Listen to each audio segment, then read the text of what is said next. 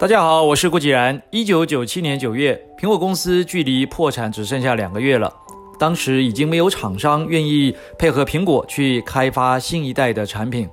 刚刚回国担任 CEO 的贾伯斯先生，并没有如外界预期的展开什么惊人的计划，既没有让人眼睛发亮的新产品，也没有继续与升阳电脑，也就是 Sun Microsystems 啊谈结盟。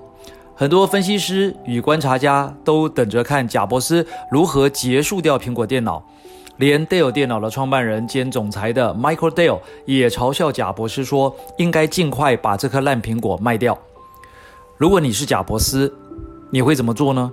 你会采取什么策略呢？令人跌破眼镜的是，贾伯斯把原本十五款桌上型电脑缩减为一款，结束了印表机。和电脑周边设备的这些产品，把制造呢全部移往台湾。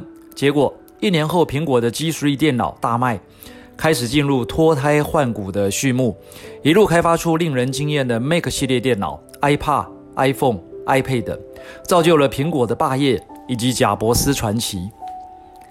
什么是策略？还记得每每提到策略啊，总是离不开差异化、聚焦、成本领导这三大策略。请问贾伯斯先生用的又是哪一套策略呢？上过希望学院企业实战营的人都知道，策略啊不止三种，而是三乘三乘三，至少二十七种组合。否则，你与竞争对手都是三种策略，还有什么好差异化的呢？光是二十七种策略组合还不够，苹果公司啊还透过了突破式创新矩阵，找出 MP3 产品的定位，创造了全新的播放器 iPod。此外，大家一定也都听过商业模式，但一定不知道原来策略可以与商业模式结合，成为 3D 商业模式策略矩阵。这个已经是高阶课程的内容了。到底什么是策略呢？好的策略啊，能洞察出优势与劣势的源头，从全新或是与众不同的观点来看待事情，就可以发掘新的机会与威胁。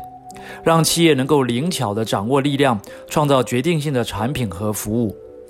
贾伯斯说过：“唯一能驱使我前进的力量，获得伟大成就的唯一方法，就是去热爱自己所做的事。”不是我特别喜欢谈贾伯斯，而是他所散发出来的这种领袖气质啊，让人钦佩。到底什么是领袖气质呢？我们都听过“领袖非天生”这句话。领导者必须具备三项能力，其中最重要的能力之一啊，就是说故事。说故事就可以领导吗？没错，如果注意观察，成功的企业家会不断地说明他的理念，并且把这个理念呢灌注到每一位员工的心里。会讲故事的人，他的理念可以充分地传播，形成一种企业的核心思想。员工们呢，也会自然而然地 follow 这个基本精神，形成一种文化。不会说故事的领导，大部分呢都只能靠下指令 order 来要求部署，部署呢也不见得理解领导的要求，甚至不见得认同这个要求。所以当 follow 对上 order 的时候，两家公司的竞争力优胜劣败不言而明。说故事很难吗？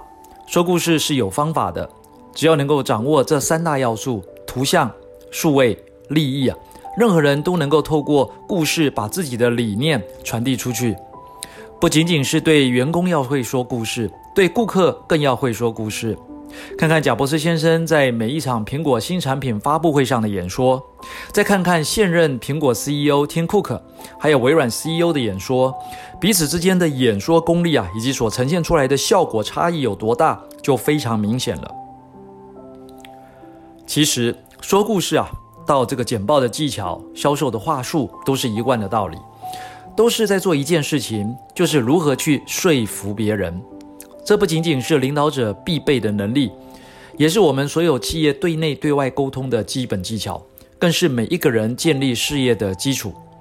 再过一个多月就要跨进二零二一年了，新的一年开始，大家都会说新年新希望，新年新目标。目标的确很重要，所以任何的项目计划都要先确认目标，再展开细部的规划。定目标的方法有很多种。今天我们不谈如何定目标，我们来谈谈目标是怎么来的。目标来自于格局，这是大家很容易忽视的一个重点。其实定目标并不难，难的是定出一个具体可行的目标。而一个具体可行的目标要怎么拿捏呢？激励大师安东尼·罗宾曾经说过：“没有不合理的目标，只有不合理的期限。”我们常高估自己一年的目标，却低估自己十年的目标。十年表示这个目标不但要具体，而且需要充分的资源与缜密的布局。所以郭台铭先生也说：“格局决定布局，布局决定结局。”所以格局就像是容器，容器越大，可以容纳的资源越多，可以完成的目标就越大。大部分的人不是没有经营事业所需的能力。只是被既有的思维定型了。大部分的人其实也不是没有能力，只是不敢去想象。道理很简单。我的美国研究所同学，一位来自马来西亚的华人第三代，三十二岁的时候就已经担任了全世界最大半导体设备厂亚洲五个区啊的这个负责人。那三十五岁的时候呢，放下高薪配车配房，毅然决定自行创业。后来不但是台积电、联电、中芯半导体等世界前五大半导体厂的供应商，去年底啊，更将公司出售给另一家国际大厂，漂亮的转身晋升成为拥有十位数资产的富豪。有一回聚会的时候啊，我问他，这么年轻就做到亚洲区的负责人，后来又出来创业，必须要具备怎样的能力呢？他很谦虚地用马来西亚腔调的国语说：“我的能力和大家都差不多。”在学校读 MBA 的时候，功课也不会特别突出。不过，根据我的观察，我们马来西亚的华人啊，从小就被教育要如何创业、如何经营事业；而你们台湾人从小被灌输的大部分是好好读书，将来要找一份好工作。所以，台湾最优秀的学子毕业后，不是去当医生，就是在大公司里面当研发工程师。各位朋友，目标来自格局。不同的格局会走出截然不同的发展路径。以上就是今日的晨间小语，如果喜欢就帮忙转发出去喽。善知识要传递才能产生力量。我们下回再会。